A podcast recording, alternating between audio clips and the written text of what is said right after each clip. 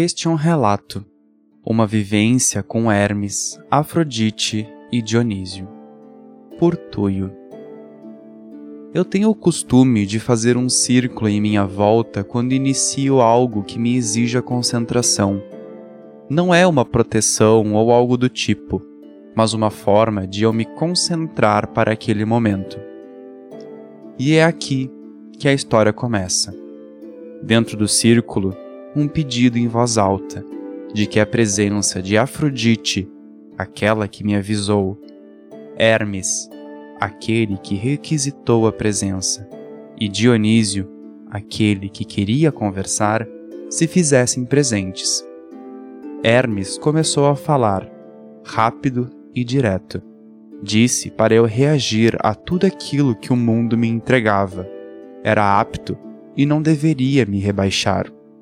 Dionísio foi o segundo, carinhoso, calmo, atencioso, sem música, sem festa. A primeira vez que nós nos encontrávamos.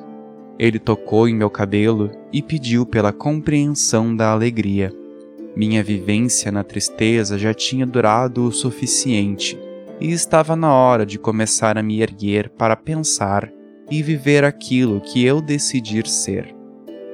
Em oferenda, enchi seu copo de vinho e ele me pediu para beber. Um arrepio sem fim, um vinho que antes era aguado, agora estava denso e adocicado. Era dele, mas ele resolvera compartilhar comigo, de sua própria taça. Disse que eu era lindo e precisava me aceitar.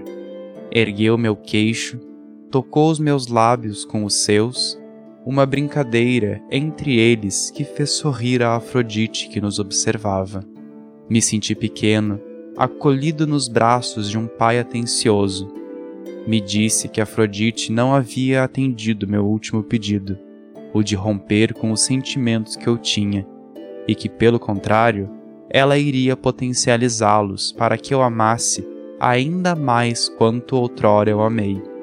Por fim, disse que os deuses haviam me escutado e que não seria mais preciso pedir.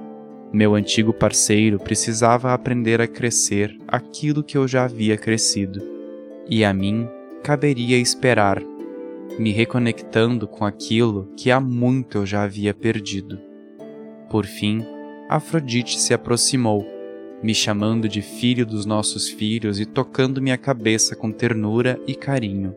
Pouco me disse, senão a confirmação do que Dionísio expressara, me ofertando o amor como futuro certo a ser seguido.